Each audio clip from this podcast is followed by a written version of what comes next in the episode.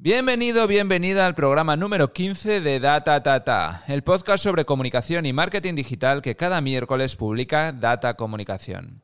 Soy Asier Ibarrondo y hoy vamos a hablar de la voz. Para conseguir un trabajo, para convencer a un cliente, para conquistar a nuestra pareja, en definitiva, para persuadir, la voz es un factor decisivo. Hoy vamos a hablar con una persona que asegura que la voz tiene una poderosísima influencia en nuestro día a día. Básicamente, porque es el vehículo de transmisión del mensaje, y si no utilizamos ese vehículo correctamente, el mensaje no llega.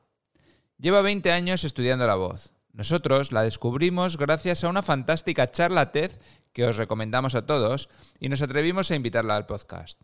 Para conseguir un trabajo, para convencer a un cliente, para conquistar a nuestra pareja, en definitiva, para persuadir, la voz es un factor decisivo. Así mejor, ¿no?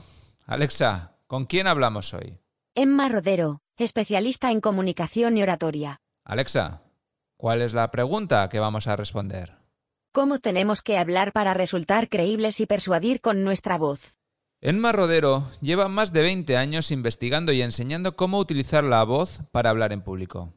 Es periodista y profesora titular e investigadora en el Departamento de Comunicación de la Universidad Pompeu Fabra, doctora en comunicación y doctora en psicología. También es directora del CISI Lab para la mejora de las habilidades comunicativas del Barcelona School of Management. Autora de más de 12 libros y 70 artículos científicos sobre la voz y el habla y, por supuesto, tiene una dilatada experiencia trabajando en la radio. Enma Rodero, bienvenida a Data Tata. Encantada de estar con vosotros y, bueno, de hablar de este apasionante mundo de la voz. Te pusiste a estudiar la voz. ¿Y hace mucho tiempo? ¿Y por qué? Porque yo siempre, mm, bueno, me gustó la radio, yo estudié periodismo, como decía, precisamente porque quería trabajar en la radio, y de la radio lo que más me llamaba la atención era la voz, y básicamente era porque yo, incluso ya estudiando periodismo, trabajaba en la radio, y cuando trabajaba en la radio siempre me ponían al frente del micrófono, y yo me pregunté en un momento dado por qué, por qué era eso, por qué a la gente, me decían en su momento, le gustaba mi voz y por qué cuando, por ejemplo, trabajaba en Madrid, pues cada vez que había que lanzar a alguien al micro, un urgente o tal, era Emma quien, quien se ponía delante del micrófono y entonces yo pensé, yo quiero saber por qué, ¿Por qué, ¿Por qué, pasa eso? ¿Por qué hay voces que te resultan más atractivas? Porque hay voces que te enganchan y otras pues que no tanto a lo mejor, ¿no? Porque al final toda voz tiene su atractivo, pero ¿por qué hay esa, ese enganche, esa conexión emocional con algunas sí o con otras menos? Y entonces me puse a estudiar eso, es decir, yo en un momento dado tuve que uh, decidir cuál era mi proyecto de investigación para mi tesis doctoral, porque yo acabé periodismo, pero después estudié el doctorado en comunicación y pensé, pues este es mi tema, o sea, no, no, no lo dudé en ningún momento. Oye, mira, tenemos el, motivo por el que te hemos invitado a Data Tata es por lo relevante de lo que haces, pero también porque nosotros vemos un poco la, comunicación corporativa que hacen las empresas eh, como una conversación entre personas, ¿no? Entre eh, los responsables o quienes trabajan en una casa y los clientes, los proveedores, etcétera, etcétera. Y siempre hemos dicho que comunicar es una cuestión de actitud, de querer hacerlo, de esforzarte en ser relevante, en contar cosas interesantes. Pero claro, cuando te miro a ti, digo, y también es un poco actitud en esforzarse en contarlo bien. No digo en lo que tú cuentas, sino en expresarte como corresponde. Pues sí, absolutamente. Yo lo primero que tengo que decir es que esa es una de las frases que yo siempre utilizo también en las clases sobre voz y sobre comunicación en general y yo también imparto muchas clases para empresas, profesionales, directivos y esa frase que has dicho de la comunicación es una cuestión de actitud, eso es eh, esencial, eso es eh, así, eh, es una cuestión de actitud, es la actitud que yo tengo enfrente del que es una disposición para comunicar, es una disposición para intentar que el que tienes enfrente realmente te entienda y realmente, bueno, conectar con él, ¿no? Esta es, esta es la idea, eso es la comunicación, al final una conexión, y si esa conexión no se produce, pues entonces tenemos un, problema muy grande, ¿no? Entonces es una cuestión de actitud, y esa actitud muchas veces se transmite fundamentalmente por la forma en que comunicas. Evidentemente, ah, el contenido es muy importante, hay muchos, eh, bueno, bulos en Internet y mucha información eh, no contrastada, ¿no? Que te dicen siempre, no, la forma en la que dices las cosas es lo más importante. El 90% de la comunicación es la comunicación no verbal. Hombre, pues no. Eh, vamos a ver, que al final lo que yo me llevo a casa es lo que tú me has dicho, el contenido de, la comunicación. Y desde luego tiene que haber un buen, lo que yo siempre digo, un, buen transporte, ¿no? El transporte es la forma en lo que lo comunicas, ¿no? Y, ese, y esa manera de comunicar, evidentemente, va a influir de muchas maneras, tiene una influencia grande, ¿no? Pero tanto como para decir que es lo más importante, pues tampoco. Las dos cosas son importantes, tanto el contenido como la forma. Pero desde luego en la actitud que tú muestras de cara a una persona que tienes delante, de que era una persona con la que estás negociando, etcétera, ahí sí que la comunicación no verbal juega un papel esencial en, realmente saber cómo esa persona está percibiendo lo que tú estás diciendo, si comulga contigo, si no está de acuerdo. Bueno, ahí, ahí la forma juega un papel importante. Yo no, sé, eh, yo creo que fue a Jonah Berger, un libro que leí, que decía que en un proceso de selección, lo que pasa es que eso ya no es la voz, tú eres capaz, mirándolo desde fuera y sin saber quién es la persona entrevistada ni su currículum, solo por cómo se movía y se relacionaba con el otro, eras capaz de, saber en un porcentaje muy alto con quién se iba a quedar. O sea, quién iba a ser la persona elegida. Sí, sí, sí, hay muchos estudios sobre aplicados a entrevistas. De hecho, nosotros estamos haciendo también uno aplicado a una entrevista de trabajo, midiendo no solamente ah, la estrategia comunicativa en cuanto a la forma y la manera de utilizar la voz, sino también el, contenido y también la comunicación no verbal en cuanto a gestos. Y evidentemente sabemos qué tipos de gestos funcionan mejor o peor de cara a, una entrevista o de cara a tener también una buena negociación con la persona que tienes delante o, bueno, o en, un proceso de selección cual, cualquier que sea, siempre que tú necesites persuadir, estés en un proceso en el que tú necesites conseguir algo de la otra persona, pues desde luego la comunicación no verbal juega un papel esencial, no solo la voz, sino también fundamentalmente los gestos, las expresiones faciales y los gestos de, la de las manos. Nosotros acabamos de hacer una investigación precisamente sobre ello, que mm, precisamente lo que, lo que concluye es que tienes que, bueno, la, sonrisa es un elemento fundamental, la vestimenta también lo es, que sea un poco formal y y por supuesto el movimiento eh, de, las manos, los gestos faciales y después, bueno, por supuesto la voz, ¿no? La entonación que usas, eh, la velocidad de habla, etcétera, etcétera. Luego, mira, tenía previsto preguntarte después esto, pero sí es cierto que cuando oigo lo que cuentas y las charlas que has hecho y digo, es que me parece que es súper difícil eso, entender, ser interesante, pensar lo que voy a contar, tratar de entender al que está enfrente qué está pensando y cómo lo está recibiendo tratar de entender cómo es, o sea, qué le interesa o no le interesa. Luego encima tengo que pensar en cómo en tono y cómo... Digo, qué, difícil. Y tú me dices que se entrena, pero digo, joder, es una más, ¿eh? ¿Cuántas cosas? Sí, sí, sí. Bueno, sí, sí, eso es lo que ocurre eh, muchas veces cuando damos estas formaciones. Hay un momento de bloqueo. Ah, ¿Y por qué se produce ese momento de bloqueo? Porque la forma del mensaje, es decir, el contenido del mensaje es consciente, plenamente consciente. Tú te sientas y escribes lo que vas a decir, te preparas un guion, por ejemplo, para hacer una buena presentación o para hacer un vídeo o lo que tú quieras, ¿no? Eh, el contenido es realmente fácil, es, es, control, muy controlable, ¿no? El problema es que la forma, y cuando me refiero a la forma me refiero sobre todo a la comunicación no verbal, en la voz, en los gestos, etcétera, la entonación, etcétera, es inconsciente. Mm, entonces, tú la usas de manera inconsciente en tu día a día y por eso es tan difícil eh, o, por, eso parece tan difícil de controlar y de entrenar.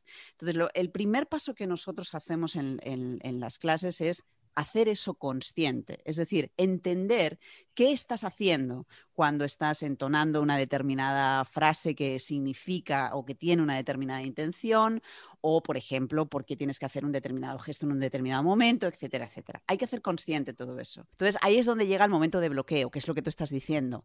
Claro, vale. O, por ejemplo, cuando enseñamos ¿no? a respirar, la, respiración diafragmática, que es esencial para muchos aspectos, pero es la base de la voz. Eh, es como, pero, pero ¿cómo me voy a poner? ¿Pero qué me estás contando? ¿Cómo me voy a poner yo a respirar y a pensar respiro si, si tengo que pensar lo que estoy diciendo? O sea, ¿qué me estás contando?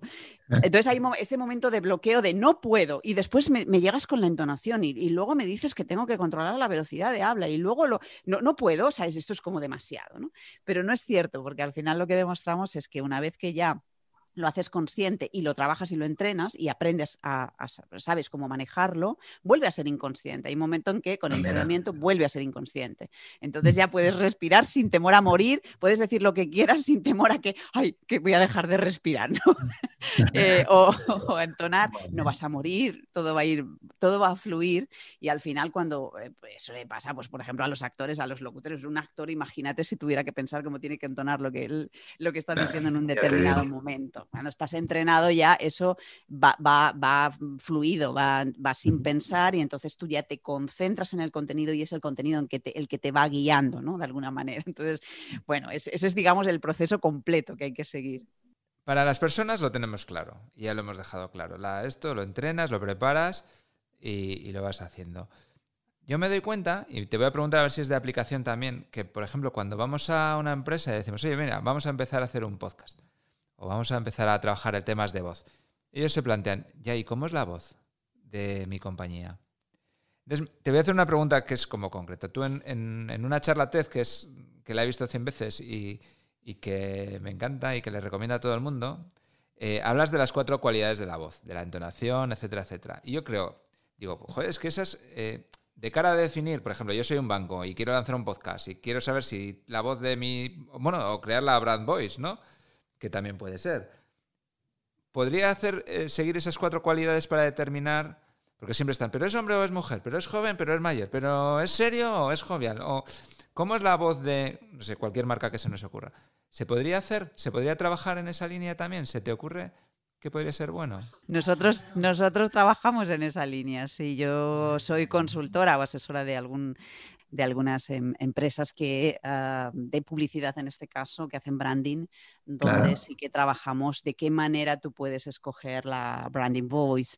Y, evidentemente hay criterios, pero hay criterios porque nosotros tenemos investigaciones eh, que nos dicen de qué manera se percibe una determinada voz, un determinado sonido de la voz, y entonces a partir de ahí la idea es ver cuál es tu mensaje, cuál es eh, evidentemente ah, qué es lo que quieres transmitir y qué es lo que es tu empresa, es decir, cuál es la principal eh, cualidad que tú quieres transmitir de tu empresa y en función de eso, evidentemente, pues vamos eh, decidiendo cuáles son esos valores, ¿no? O sea, en función de los valores que tú quieres transmitir, se escoge el tipo de voz y se escoge en función de, evidentemente, las cualidades de la voz, que son, eh, como bien has dicho, pues fundamentalmente el tono, ¿no? También el género es importante, aunque yo muchas veces digo que el género no es estrictamente la cuestión más importante, aunque sí, evidentemente tienes que tener en cuenta cuál es tu público objetivo para saber al final cuál es la, voz que, quieres, si la de, un hombre o de una mujer. Pero es más importante el sonido de la voz, eh, el que sea grave, el que sea, que sea más grave, el que sea media, el que sea más aguda, eh, el que sea más, eh, que el que sea joven, vieja, más mayor o ah, hombre, mujer. Es más la cualidad de la voz, porque tú me dices, vale, yo quiero una voz mm, de, una persona mayor. Bueno, una, persona, una voz de una persona mayor es una voz eh, grave fundamentalmente, bien timbrada, con un, timbre resonante, con una intensidad fuerte. Esto es lo que yo entiendo eh, y lo que, lo que eh, se percibe en una voz de una persona mayor. Entonces, no es tanto una persona, la voz de una persona mayor como la voz de, o sea, una, una voz que sea grave, resonante, fuerte, intensa, con presencia, etcétera, etcétera, ¿no? y, y lo mismo al revés, pues a lo mejor quieres una voz que sea un poquito más, eh, más jovial, más alegre, más, más que suene más joven, pero e, es más una cuestión de, no exactamente la edad de la persona, con, que, evidentemente va asociada, pero eh, de pues el tono que tiene, de la... Y, entonces, hay dos partes en, la comunicación o a la hora de seleccionar una, branding voice eh, que son importantes. La primera son las cualidades de la propia voz y la segunda es cómo quieres que hable esa voz, porque al final la personalidad que transmite tu empresa es, se da fundamentalmente en cómo esa voz eh, está hablando. Entonces, la personalidad, la manera de ser, lo que tú al final ah, quieres transmitir está muy en la forma. Y eso es eh, cómo combino esas cualidades. Eso tiene que ver con la entonación, con la, manera de articular, con la manera de, ah, de, si es más rápido, más lento, etcétera, etcétera. O sea, hay, un estilo, digamos. Entonces, hay que escoger dos cosas, el tipo de voz y el estilo de comunicación. Y tienen que ir pegados a, la imagen que tú quieres transmitir de esa empresa y a los valores. Y después, concretamente, en los mensajes que tú quieras transmitir, cuando es, pues es un comercial, etcétera, pues ahí también podemos asociar otro tipo de, cualidades o de voces, ¿no? Eh, justo pegadas más al mensaje, a lo mejor no tanto en este caso al, valor general de la empresa, sino al propio producto que en ese momento estás vendiendo. La pregunta que lanzábamos en este podcast y que queríamos resolver contigo es, eh, bueno, a nivel personal o a nivel corporativo, ¿cómo podemos utilizar nuestra voz para ser más persuasivos? Hay una serie de parámetros que nosotros hemos estudiado en el laboratorio y que nos indican, ah, porque no olvidemos que a mí una cosa que me gustaría dejar clara, que siempre explico, ¿no? Yo siempre digo que la comunicación no se intuye, la comunicación se investiga. Hay mucha gente que eh, eh, piensa que la comunicación es, eh, lo que digo por intuición, es decir, a mí me suena que esto debe ser, a mí me parece que me, suena mejor así o asado, ¿no? y nosotros no trabajamos así, sino que todo aquello que nosotros explicamos, decimos, cuando asesoramos empresas, cuando damos formación, está basado, estrictamente basado en los experimentos científicos que hacemos en el laboratorio. Eh, nosotros medimos la respuesta fisiológica de las personas, su ritmo cardíaco, bueno, sus, emociones, su, etcétera, etcétera, y entonces sabemos perfectamente cuáles son aquellas voces o aquellas maneras de hablar que ah, realmente más impactan y realmente producen una respuesta tanto cerebral como eh, en, la propia respuesta fisiológica del cuerpo. Entonces, bueno, a tu pregunta, basado en las investigaciones que hemos hecho, pues evidentemente una voz eh, siempre, siempre, esto sale en todos los estudios del mundo mundial y además, eh, como digo, en los que hemos hecho y hemos hecho varios, ya aplicados a audiolibros, aplicados a podcast, aplicados a radio, etcétera, que son la primera cualidad, una de las cualidades, yo, siempre digo, es la más importante, que necesitamos para parecer creíble es un tono grave. O sea, el tono es la cualidad, digamos, más influyente. ¿Por qué? Porque el tono es al final el que transmite, eh, con el que se forma la entonación y la, entonación, yo digo siempre, es el espejo del alma, ahí es donde, ahí, ahí es donde está todo, ¿no? Entonces el, el, tono es fundamental y en ese caso el tono de voz que siempre sale en todos los estudios como el más creíble, como el más seguro, como el que transmite más convicción, más seguridad, etcétera, es el tono grave es evidente que si yo te empiezo a hablar así, pues muy, como muy convincente, igual pues no voy a aparecer, ¿no?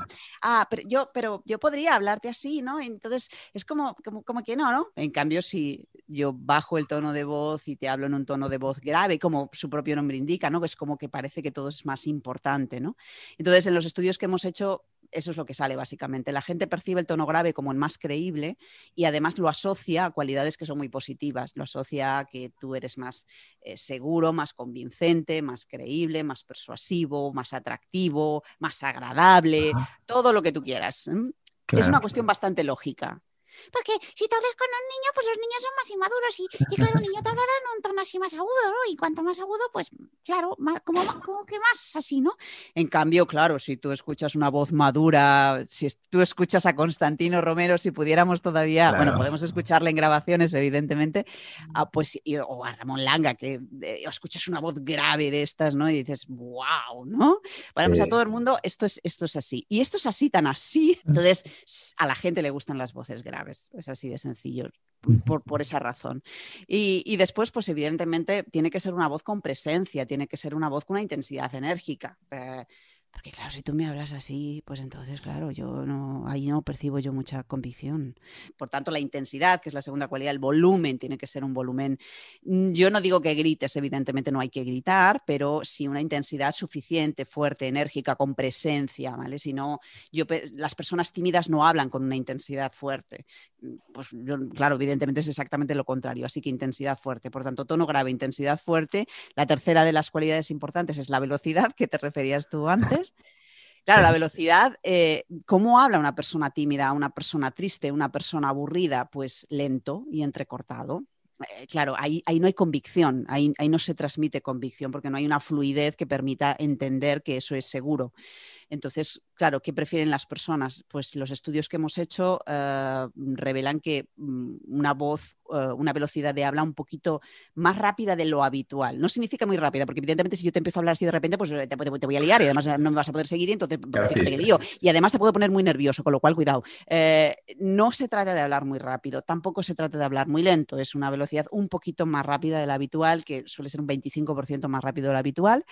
Nosotros la hemos cuantificado, está entre 170 y 190 ah. palabras por minuto exactamente, eh, con esa velocidad de habla. ¿eh? bueno, más o menos sería esta velocidad de habla que yo estoy empleando ahora mismo, que es una velocidad tendente a rápida, pero no rápida del todo, eh, y que es la que permite tener es lo que yo llamo el mecanismo de dinamismo moderado, se llama así, ¿no? Que es, necesito una velocidad suficientemente rápida para atraer tu atención, porque evidentemente la velocidad lenta no atrae la atención. Entonces necesito una velocidad suficientemente dinámica, rápida, para, para que no te me duermas, pero necesito que sea suficientemente eh, pausada como para poder entenderte. Entonces ahí hay que encontrar ese justo equilibrio, ¿no? que está, como digo, entre 170 y 190 palabras por minuto, más o menos alrededor de 180.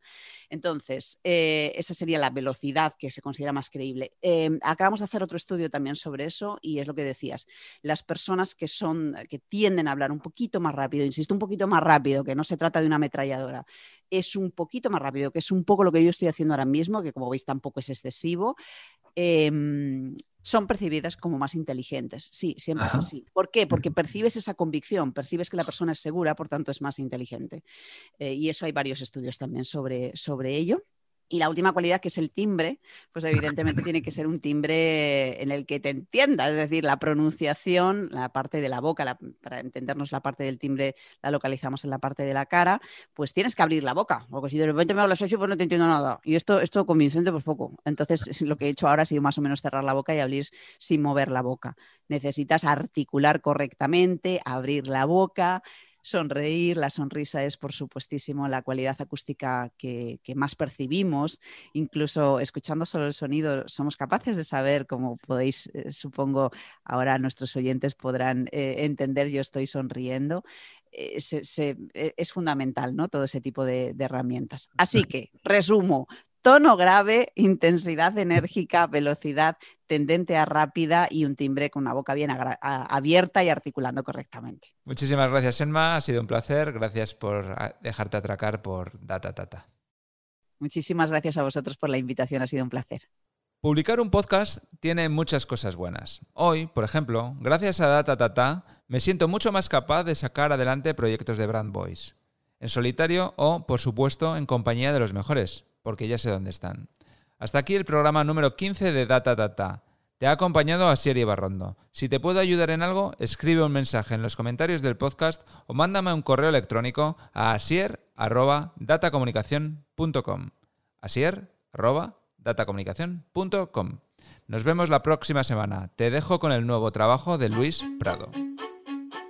No entiendo nada, no sé qué hago aquí. No entiendo cómo cambia mi mundo. ¿Qué ha sido eso que no vi venir? Estaba bien solo hace un segundo.